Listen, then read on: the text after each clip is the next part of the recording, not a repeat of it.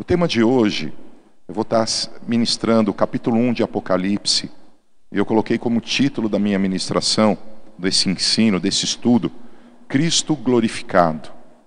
É, a intenção desse estudo é fortalecer a visão que você tem de Jesus. Sabe, a gente está aqui reunido, tem um bom grupo de pessoas comigo aqui, é, trabalhando para que essa mensagem chegue até você, mas eu, eu sou uma pessoa que procuro é, reconhecer os meus erros e procuro aprimorar o meu trabalho. A Bíblia diz que quanto mais afiada está a espada, menos força a gente põe. Então eu, eu tenho tentado é, melhorar a maneira de transmitir a palavra, de ser mais efetivo e mais claro. E na última quinta-feira, quando eu estava ministrando a palavra, é, quando eu compartilhei a palavra na última quinta, eu, eu fiquei triste ao assistir novamente. Eu fiquei triste.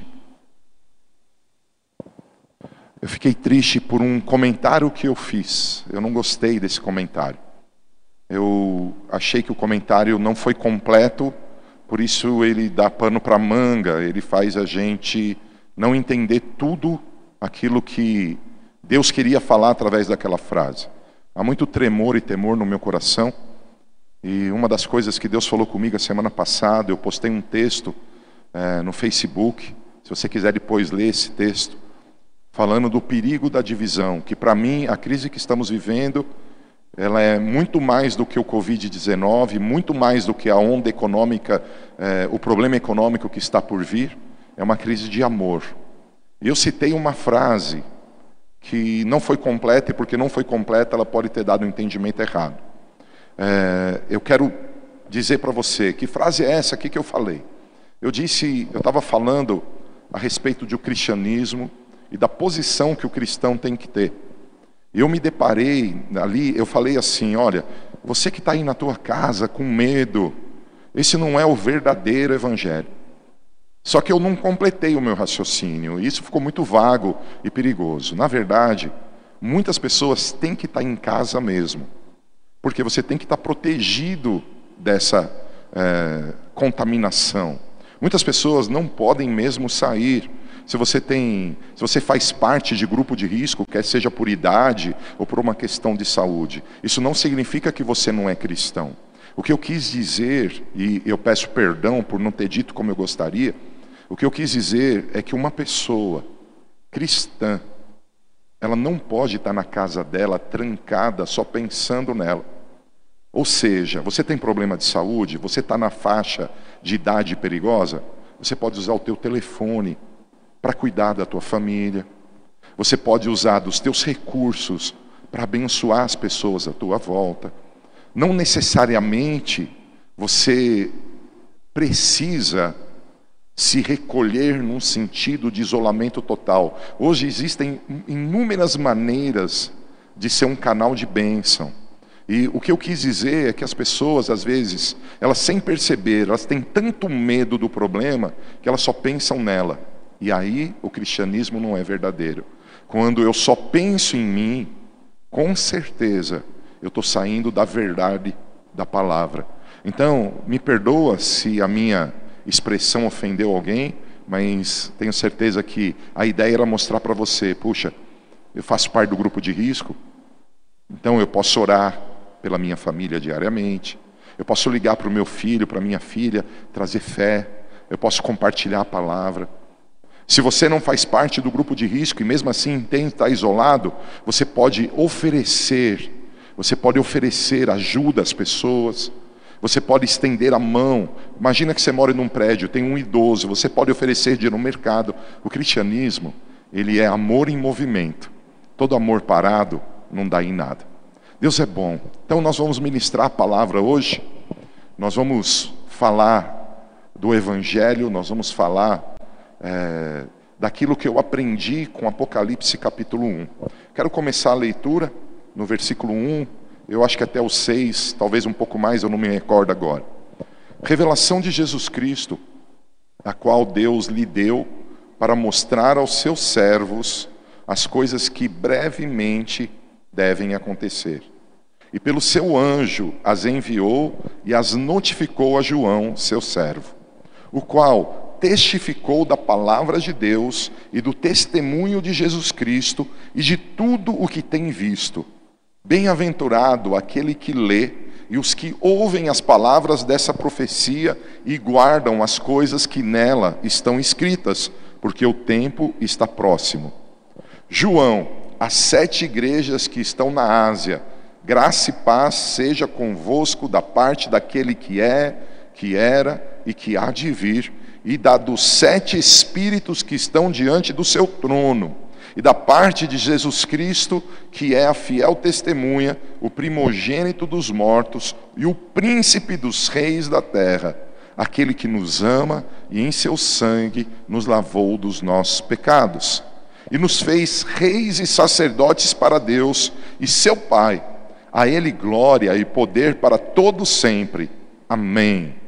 Eis que vem com as nuvens, e todo olho o verá, até mesmo mesmos que os transpassaram, e todas as tribos da terra se lamentarão sobre ele. Sim, amém. Eu sou o Alfa e o Ômega, o princípio e o fim, diz o Senhor que é, que era e que há de vir, o Todo-Poderoso.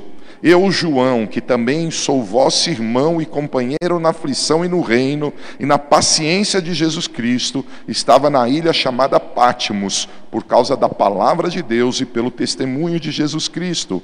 Eu fui arrebatado em espírito no dia do Senhor e ouvi de trás de mim uma grande voz, como de trombeta, que dizia: O que vês, escreve-o num livro e o envia às sete igrejas que estão na Ásia a Éfeso, a Esmirna, a Pérgamo, a Tiatira, a Sardes, a Filadélfia a Laodiceia. Uau! Que texto incrível, extraordinário, poderoso. Que palavra maravilhosa. Quanto ensino a gente pode extrair da leitura desses primeiros versos de Apocalipse. E eu vou ler o capítulo todo, daqui a pouco eu faço a continuidade da leitura. Sabe, é bom demais ler a Bíblia.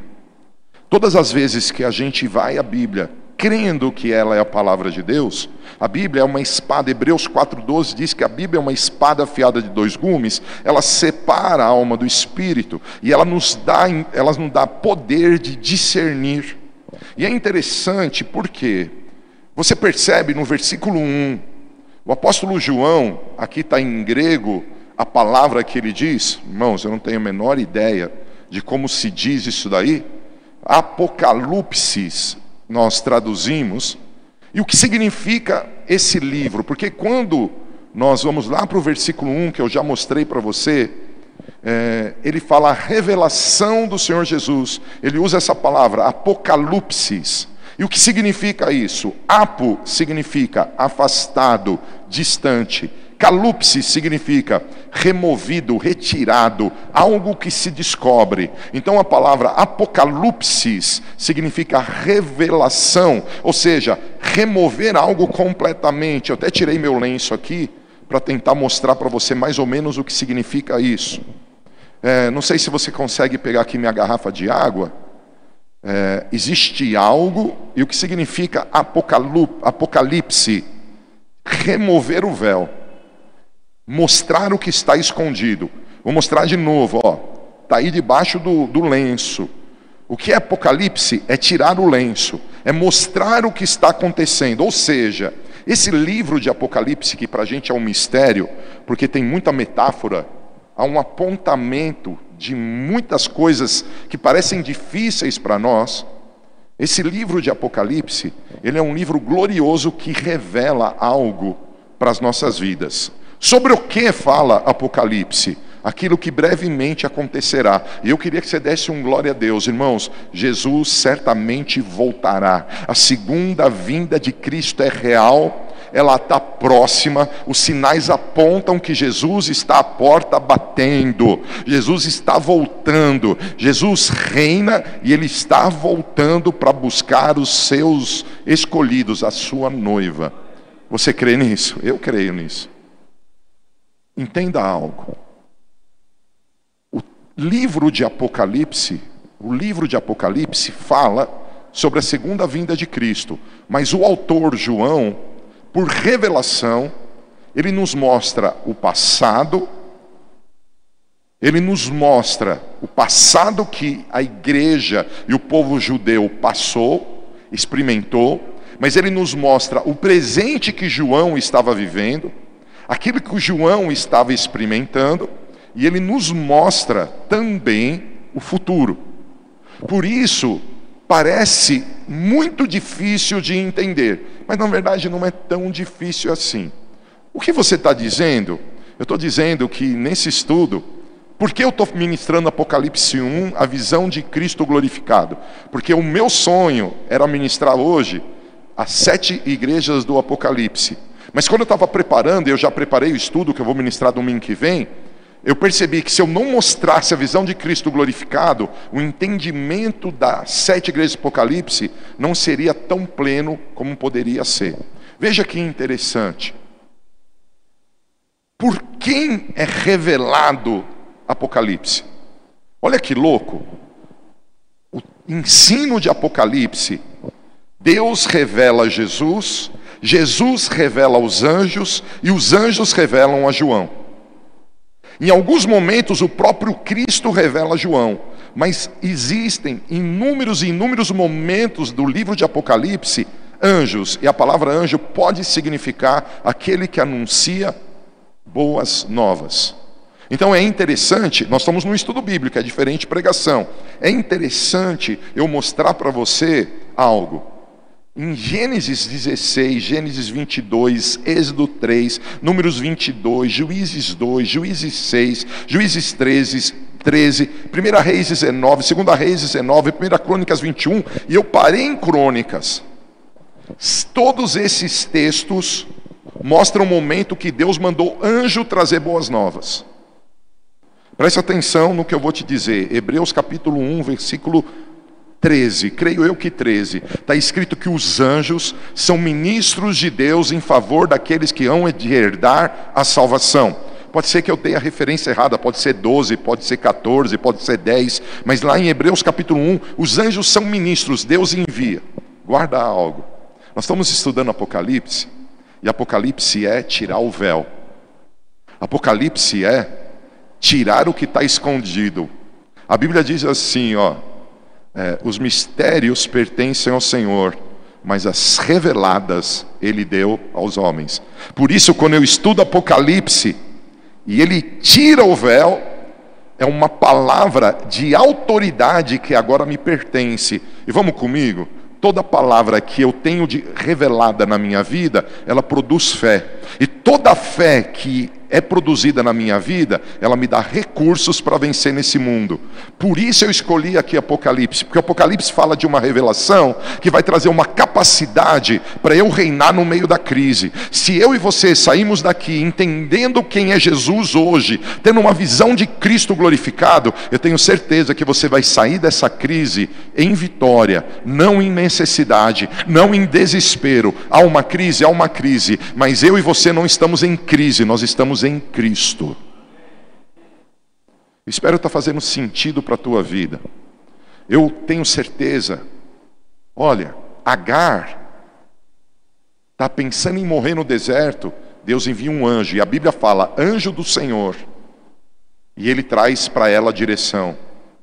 Abraão está para matar Isaac, sacrificar Isaac para agradar a Deus, e Deus, dá um, e Deus envia um anjo, anjo do Senhor, para parar com aquilo. Moisés está diante da sarça ardente, desesperado, e Deus envia um anjo, o anjo do Senhor. Balaão, um profeta ungido, está caminhando um caminho de morte, e Deus envia um anjo, e é o anjo do Senhor. Israel, em Juízes capítulo 2, se perde, profana, ela começa a fazer tanto absurdo que seria destruída. E Deus envia um anjo, o anjo do Senhor. Gideão está vivendo dias difíceis de perseguição. Gideão está vivendo um tempo assustador. E Deus envia um anjo, o anjo do Senhor. Israel, de novo, ali em Juízes 13, está passando um momento terrível. E Manoá, um homem que buscava Deus, estava sofrendo e Deus envia um anjo para falar com ele. Falou com a mulher primeiro e depois com ele e anuncia o nascimento de Sansão. Elias, depois de vencer os profetas de Baal, de Balaíns, ele entra numa crise, começa a viver uma angústia maluca e Deus envia um anjo para despertar ele e falar: oh, "Eu trouxe comida para você".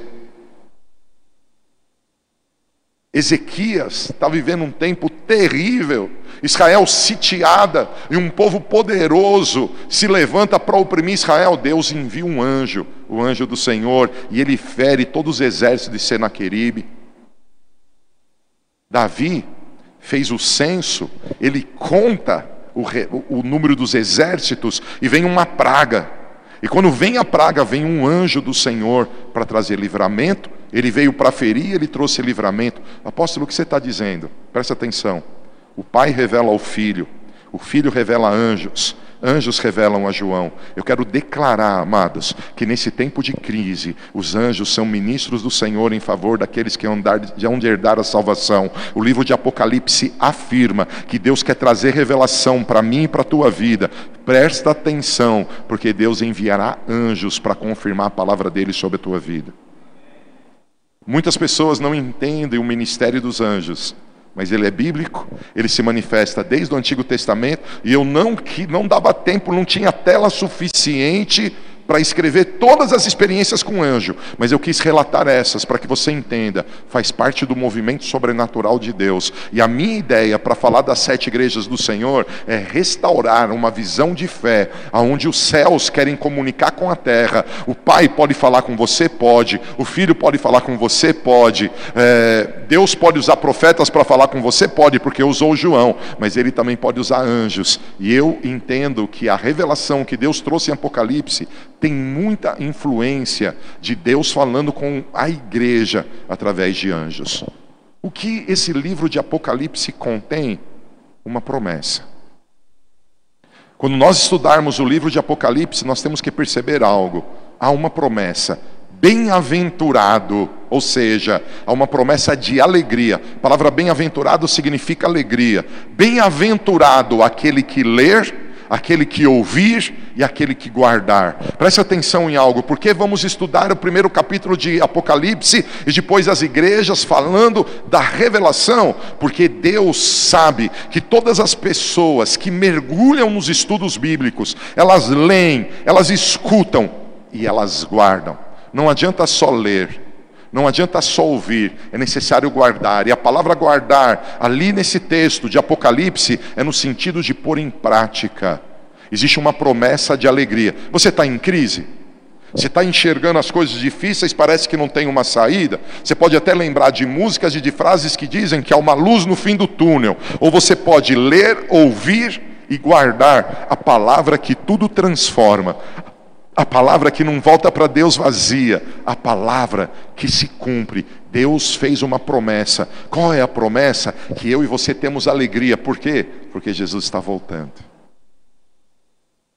Se eu, como cristão, não me alegro com os sinais da vinda de Cristo, a Bíblia diz: se a alegria que eu tenho ou a esperança que eu tenho se resume só a esta vida, que miserável homem eu sou. Mas quando eu enxergo que tem uma eternidade, tem uma vida eterna, que daqui a pouco Jesus vem, já não vai ter mais morte, nem pranto, nem dor. Uau! Ele vai enxugar dos nossos olhos todas as lágrimas. Uau! Algo glorioso está determinado para mim e para a tua vida. Jesus disse em João 14: Na casa do meu pai há muitas moradas, eu vou preparar lugar. Você pode dar um glória a Deus? Vamos voltar para a leitura, para continuar a explicação. Preste atenção, para que eu entenda a leitura de Apocalipse, eu preciso ler um pouquinho de Daniel. Olha que interessante. E tu, Daniel, fecha essas palavras e sela esse livro, até ao fim do tempo.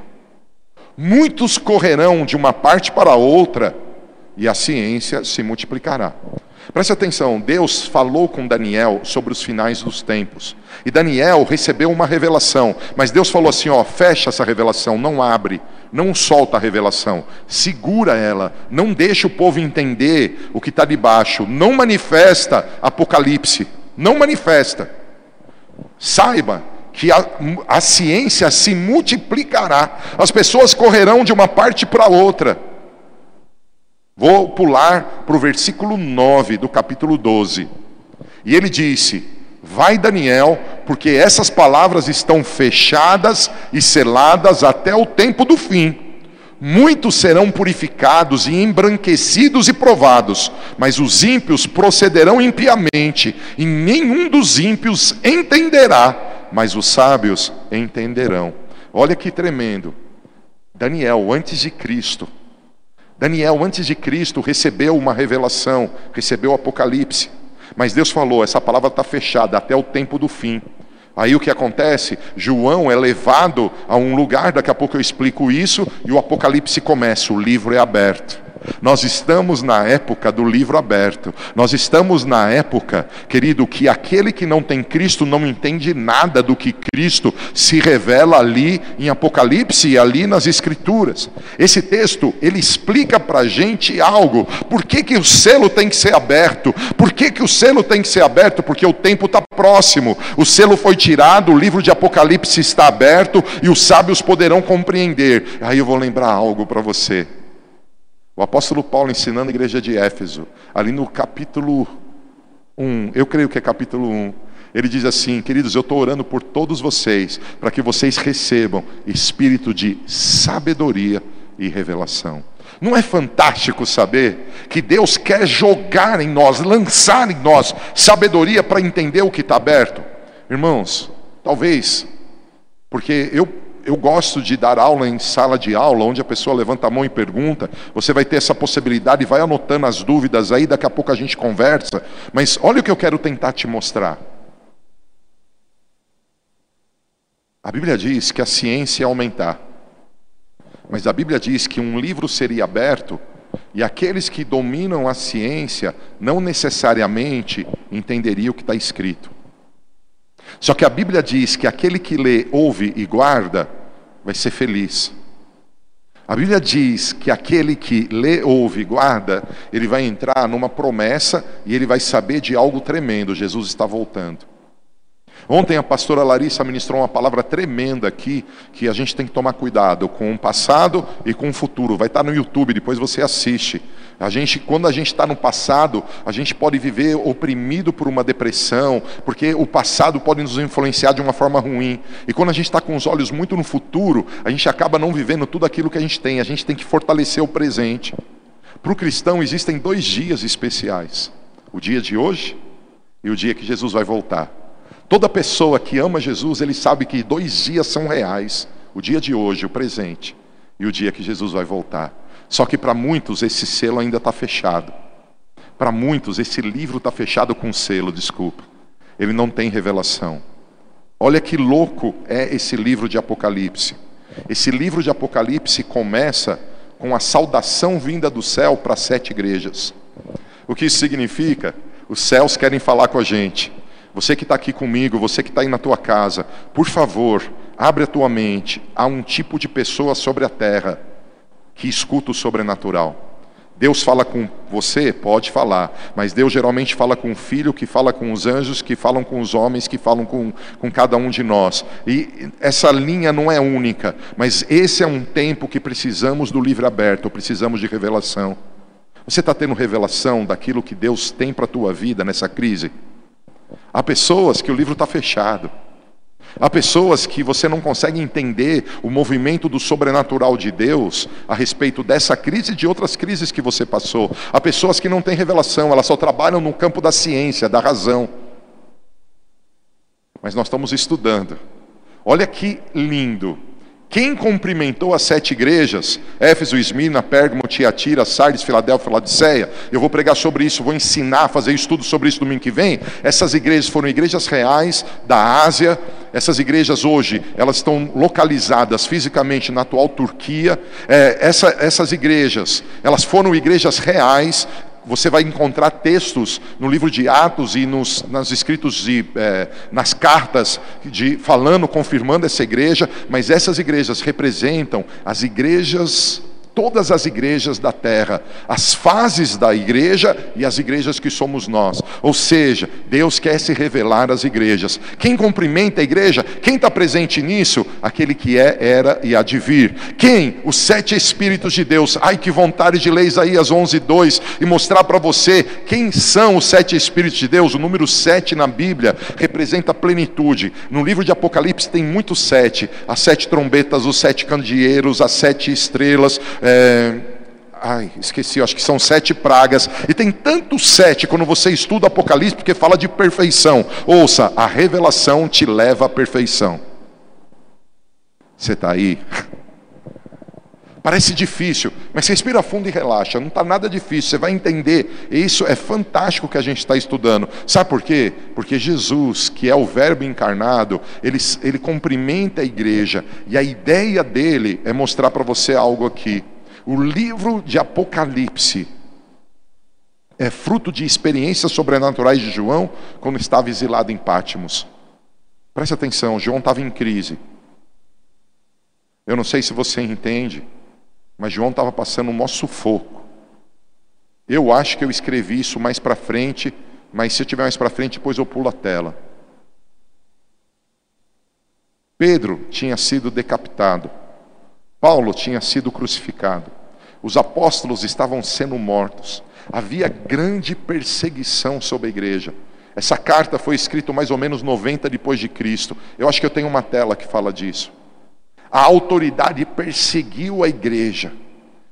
No meio da crise, o que acontece com João, eu escrevi aí. João demonstra, ele estava exilado, separado da família. João estava preso numa ilha. E lá, na prisão, lá na crise, ele demonstra intimidade com Deus. E se você ler só no livro de Apocalipse relatado, ele teve quatro experiências sobrenaturais, quatro experiências gloriosas. A Bíblia diz que ele foi arrebatado em espírito. A primeira está relatada no texto que lemos, Apocalipse 1:10. Ele foi para o céu e lá no céu ele teve uma experiência com Jesus e com a igreja. Yes, que tremendo! Mas em, no, é, em Apocalipse 4:2, desculpa. Em Apocalipse 1,10, ele não foi para o céu, ele foi para o dia do Senhor. O que é o dia do Senhor? É o dia do juízo, o dia da volta. Ele teve essa experiência. Em Apocalipse 4,2, ele foi para o céu, e aí ele vê o trono do Senhor, ele vê o trono branco, ele vê Jesus reinando.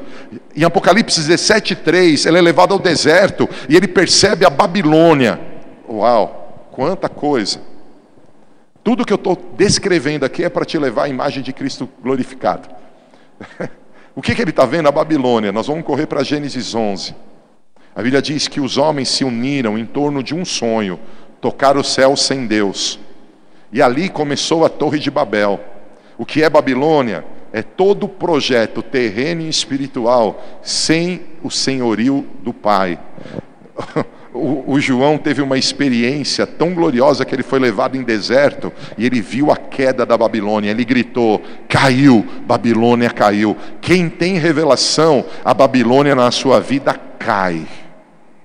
Você está comigo? Em Apocalipse 21, 10, ele foi levado a uma alta montanha.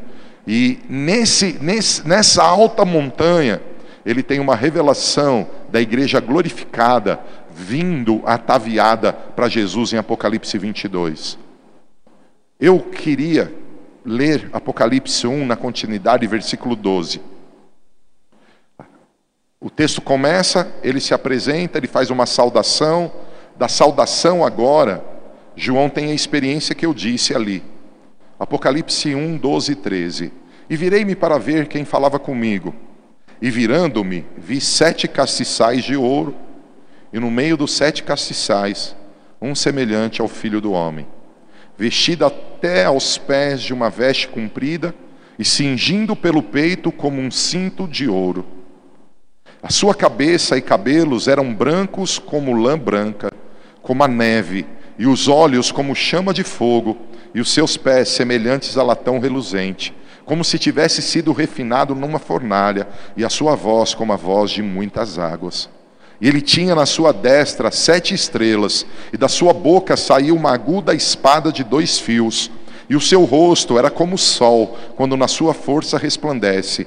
E eu, quando vi, caí a seus pés, como morto. E ele pôs sobre mim a sua mão direita, a sua destra, dizendo-me: Não tenha medo, não temas. Eu sou o primeiro e o último. E o que vive, fui morto, mas eis que estou vivo para todo sempre. Amém. E tenho as chaves da morte e do inferno. Escreve as coisas que tem visto, e as que são, e as que depois dessas hão de acontecer.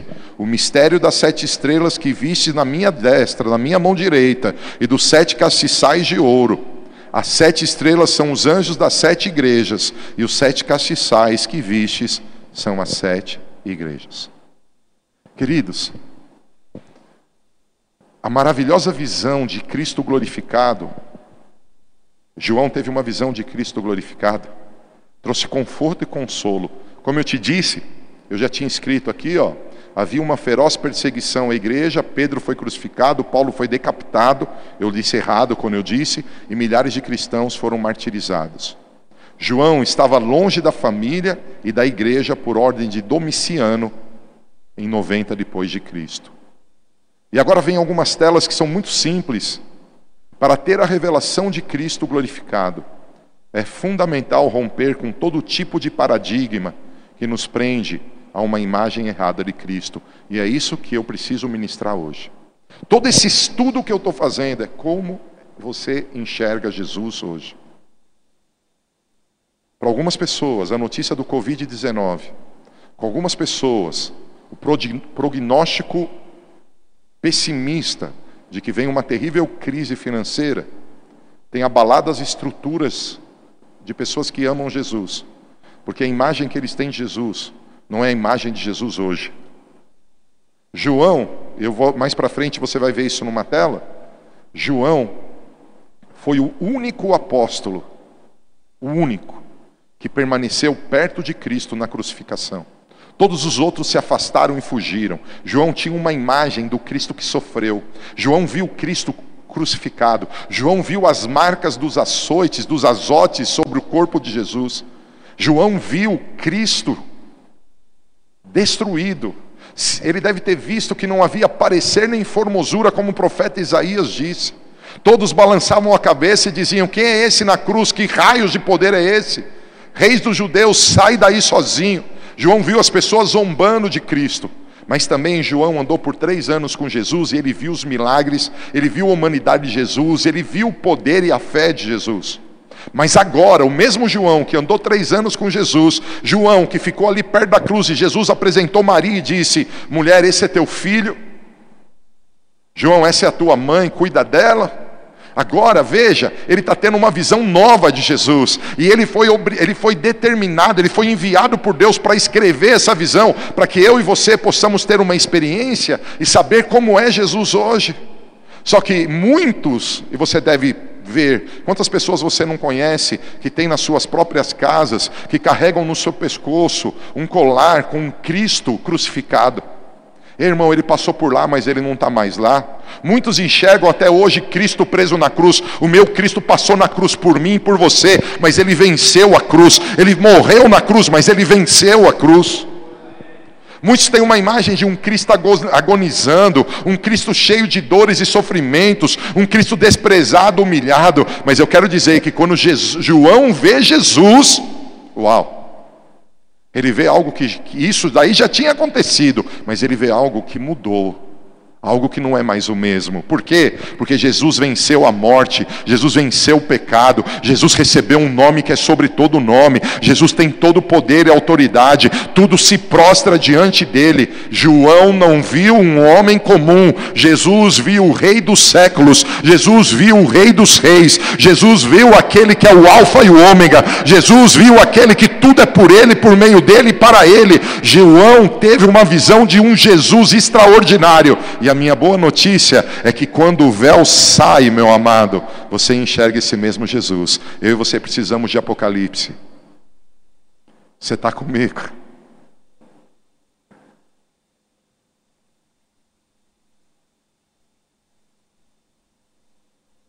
Foi a foto mais difícil de localizar. Eu tinha no meu celular, mas não estavam de boas qualidades. Eu descobri que na internet só tem quase foto da Hanukkah, o candelabro de, de nove chamas. Aí eu achei essa é, menorá, ela está lá em Jerusalém, agora na frente da sinagoga, na Cidade Velha. Antes ela estava perto do muro, ela foi levada para cima. Ela está lá. E o que João viu? Ele viu a menorá, sete menorás. Ao enxergar esses sete castiçais de ouro, a menorá, João vê ali no meio das sete um semelhante ao filho do homem. Cara, como é extraordinária essa visão. João estava preso, seus amigos tinham sido mortos, a igreja estava sendo perseguida, e Jesus mostra que a igreja, as sete igrejas perseguidas, tem alguém ali no meio. Não sei se deu para entender. Uau! Está lá os sete candeeiros que representam a igreja. Nós vimos isso no último versículo do capítulo 1. Ele diz: as sete estrelas são os sete anjos da igreja. Ou seja, cada igreja tem um anjo enviado para falar com ela. Mas além disso, os sete castiçais de ouro, que nessa versão King James fala de castiçais de ouro, eles representam as sete igrejas. Jesus, Cristo é o Senhor da igreja e Ele está no meio dela. Eu não sei se você conhece a escravidão do povo judeu no Egito. Lá no Egito, na escravidão, Deus tinha uma cidade chamada Gozen. O que aconteceu no Egito não aconteceu em Gozen. Ah, como eu amo a palavra. Hoje existe uma cidade que protege os moradores que nasceram de novo. Essa cidade se chama igreja. É a arca que aqueles que entram são protegidos porque Deus fecha a porta por fora. E ainda que chova fora, ainda que caia água fora, dentro da arca a vida. Eu não sei se você está comigo, mas quando eu leio a visão de um Cristo glorificado, primeiro ponto que eu aprendo, não importa o tamanho da crise, Jesus está comigo. Jesus está com você. Jesus Cristo é o Senhor da igreja, está no meio dela. Podemos dizer com certeza absoluta que Ele está aqui agora no meio dessa crise. E aqui se cumpre a promessa de Mateus 28, 20: Eis que estarei convosco todos os dias até a consumação do século. Dentro da visão de Cristo glorificado, João, né, ele viu Cristo glorificado. João diz: vestido até os pés de uma veste comprida e cingido pelo peito com um cinto de ouro. Na cruz ele viu que as vestes tinham sido arrancadas e Jesus estava nu, exposto à vergonha, mas agora ele vê Jesus com essas vestes e o que simboliza, essas vestes simbolizam que Cristo é o sacerdote perfeito, aquele que nos leva à presença do Pai. A visão de um Cristo glorificado é que Cristo me leva até Deus, mas não só isso, ele não é só sacerdote, ele é rei, porque ele tem aqui um cinto de ouro, e esse cinto de ouro diz que ele reina, que ele é vencedor. Jesus estava desprezado, fizeram uma plaquinha zombando de quem ele era. Agora Jesus mostra para ele: João, lembra o que você viu na cruz? Foi necessário, eu tive que passar por isso, mas olha como eu estou aqui hoje. Eu sou teu sacerdote, eu te levo até o Pai, mas não só isso, eu sou teu rei. Você recebe? Mas João viu mais. João viu a cabeça com cabelos brancos, como lã branca, como a neve. Você deve lembrar que Jesus, quando estava na cruz, tinha uma coroa de espinhos e ali caía sangue da cabeça dele. Agora, o que João está vendo, ele está vendo a divindade, a santidade, a eternidade. E cabelos brancos na Bíblia representa a honra. Ele está vendo Jesus honrado, aquele que está acima de tudo e todos. Mas ele viu que os olhos de Jesus são como chama de fogo. O que, o que João está vendo agora, ele está vendo que aquele Jesus que as pessoas achavam que ele não vinha nada, porque bateram nele e perguntaram para ele na cruz: Quem te bateu? Você é cego, você não sabe o que está acontecendo. Agora, esses olhos, como forma de chama de fogo, eles representam a onisciência de Jesus. Jesus conhece todas as coisas. Os seus olhos prescutam as partes mais íntimas minhas e tuas. Ele enxerga tudo o que passa sobre a terra. Ele pode nos ver e esquadrinhar. Ah, que vontade! Você pode dar um glória a Deus comigo? Glória a Deus. Que mais? Jesus os pés, eh, João viu os pés semelhantes a latão reluzente, como se tivessem sido refinados numa fornalha. O bronze reluzente fala de força e estabilidade, autoridade e vitória sobre todos os inimigos. O apóstolo Paulo diz que Jesus reina até colocar todos os inimigos debaixo dos pés. E Jesus disse assim: em breve o Deus de paz esmagará Satanás sobre os nossos pés. Os pés de bronze, eles significam autoridade. Mas alguém furou os pés de Cristo. Alguém desprezou, mas eu te falo, o pé dele não está furado, meu irmão. Ele já está restaurado em toda a autoridade. João viu, na verdade, viu no sentido de ouvir, porque revelação se vê, a sua voz como voz de muitas águas. A voz do Senhor é poderosa, que vontade de ler o Salmo 29. A voz do Senhor é poderosa, a voz do Senhor faz parir a corça, a voz do Senhor sustenta todas as coisas, a voz do Senhor cria todas as coisas, a voz de Cristo determina a última palavra. Olha, queridos, Jesus começou a dizer Eli, Eli, e Sabactani, que significa Deus meu, Deus meu, por que me desamparastes lá na cruz? E João viu, e sabe que as pessoas riram? Ele está chamando Elias, ele não está, ele está chamando Elias. Ele não está percebendo nada. E sabe o que aconteceu? Jesus está dizendo: Eu te dou a última palavra. A minha voz muda toda a história. Deixa eu tomar uma água aqui. Vai respirando e pensando e preparando a tua pergunta aí.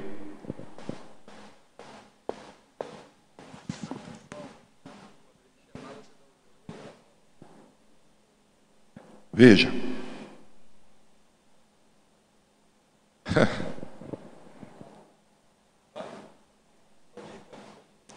Está aqui acompanhando conosco esse estudo poderoso que fala sobre a revelação de Cristo, Cristo glorificado. Mas à luz de como nós vemos Ele hoje, e nesse tempo de crise que a gente está passando, há um convite para a gente olhar o quanto que nós vemos esse Cristo na nossa vida manifesto agora. Para isso acontecer, como nós temos visto nessa palavra, uma série de paradigmas tem que cair.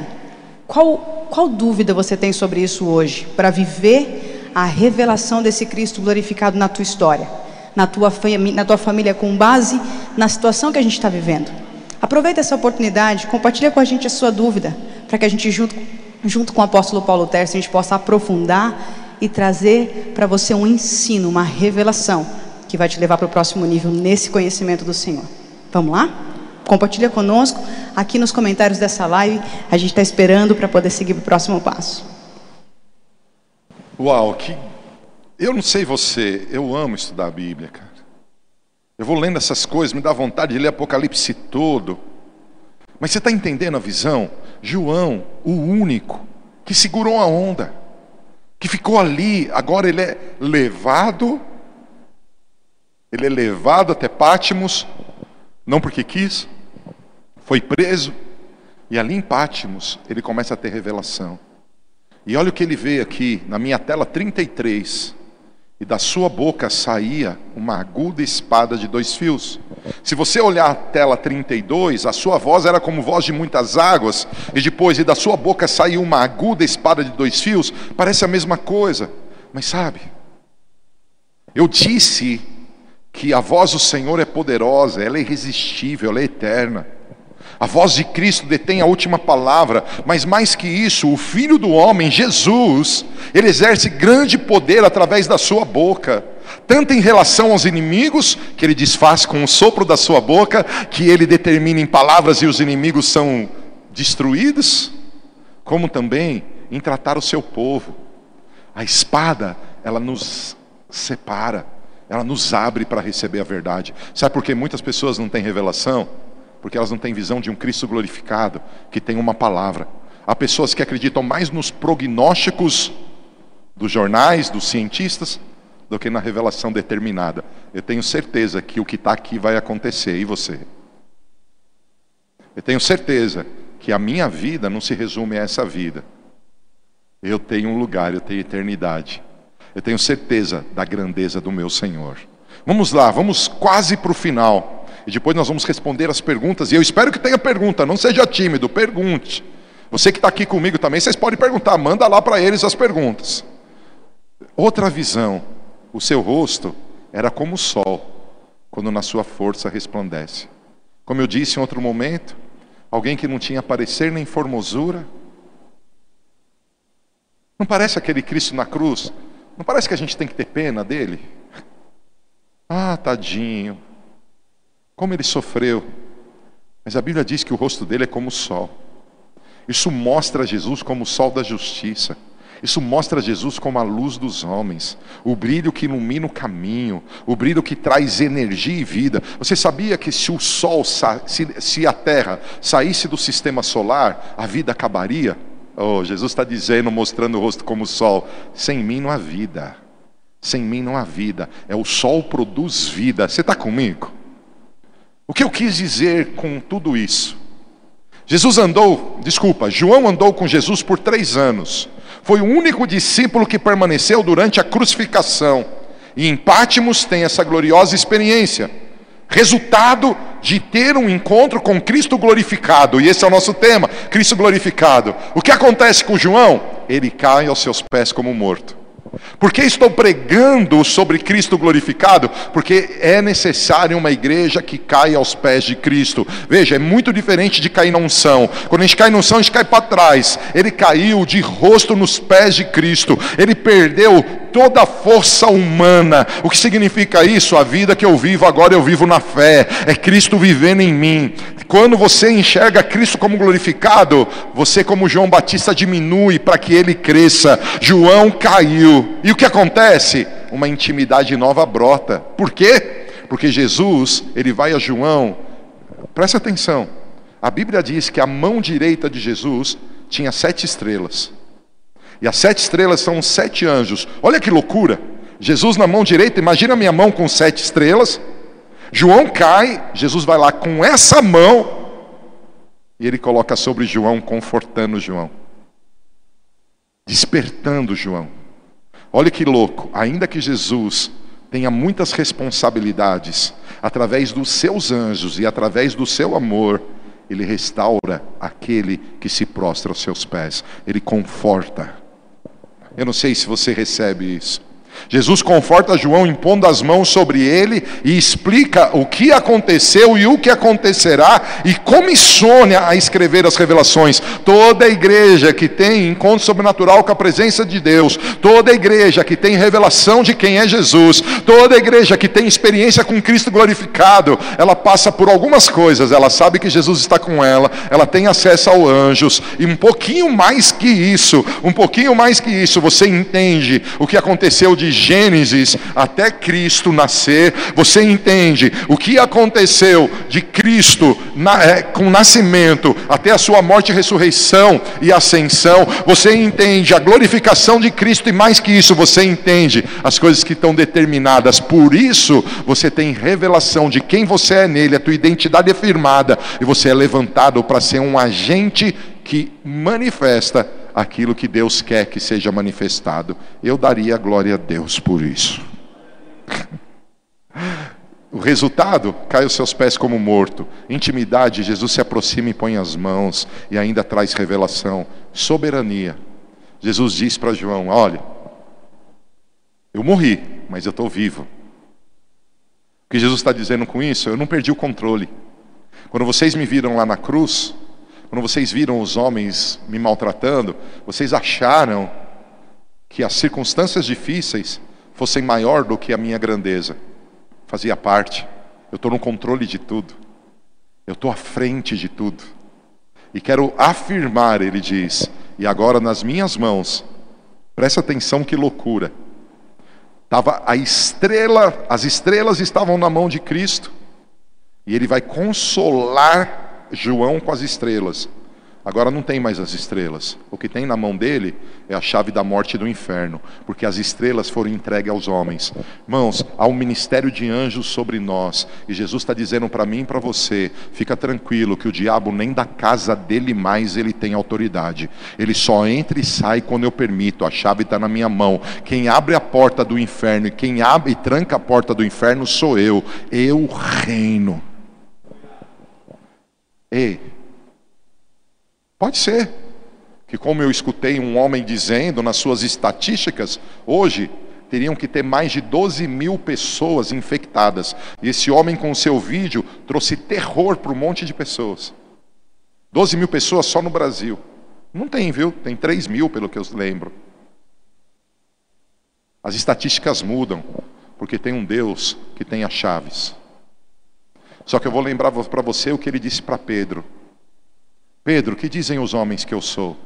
Ah, um dizem que tu és Elias, outros dizem que tu és o profeta, mas e você, Pedro? Tu és o Cristo, o Filho de Deus vivo. Pedro, Pedro, sobre esta revelação, sobre esta pedra eu vou edificar a minha igreja, e as portas do inferno não prevalecerão contra ela. Olha o que Jesus está dizendo para Pedro: Pedro, quem me enxerga como eu sou, ganha nas suas mãos chave, e não tem crise que te para, e não tem problema que te para, porque eu sou o Cristo que reina. Como eu amo a palavra. Quero terminar, são dois slides para terminar. A igreja deve estar identificada com Jesus vivo e não com Jesus morto, como a religião ensina. Por que estudar Cristo glorificado? Porque, infelizmente, irmãos, muitos de nós só sabemos receber de Jesus perdão de pecados. Nós só sabemos receber de Jesus o poder da sua morte. Mas Jesus não só morreu, além de ressuscitar, que é algo poderoso, ele foi glorificado. E entender Cristo glorificado é entender quem reina hoje, é entender quem é grande hoje. Quando eu enxergo Cristo glorificado, eu recebo um impacto na minha vida e a minha vida vai a um novo nível. Você recebe esse ensino? Eu te afirmo, o Senhor falou comigo lá para setembro, outubro de 2019. E ele disse que nós tínhamos que ser gente que ama. Aí vem a crise. E você é gente que ama. Deus amou o mundo de tal maneira que deu o filho. Jesus nos amou tanto que não passou o cálice, ele tomou. E eu e você agora somos aqueles que os anjos estão ao nosso lado, aqueles que Jesus se revela grande, honrado, poderoso, majestoso, que tem todo o poder e autoridade, e ele está dizendo: me enxerga para cumprir o teu papel. Vocês são sal da terra, vocês são luz do mundo. Quem enxerga Cristo como glorificado tem uma missão. João estava preso, mas ele deixou para a gente relatado Apocalipse. Quando eu tenho visão de Cristo glorificado, as, a minha história muda para que eu possa mudar a história de muitos.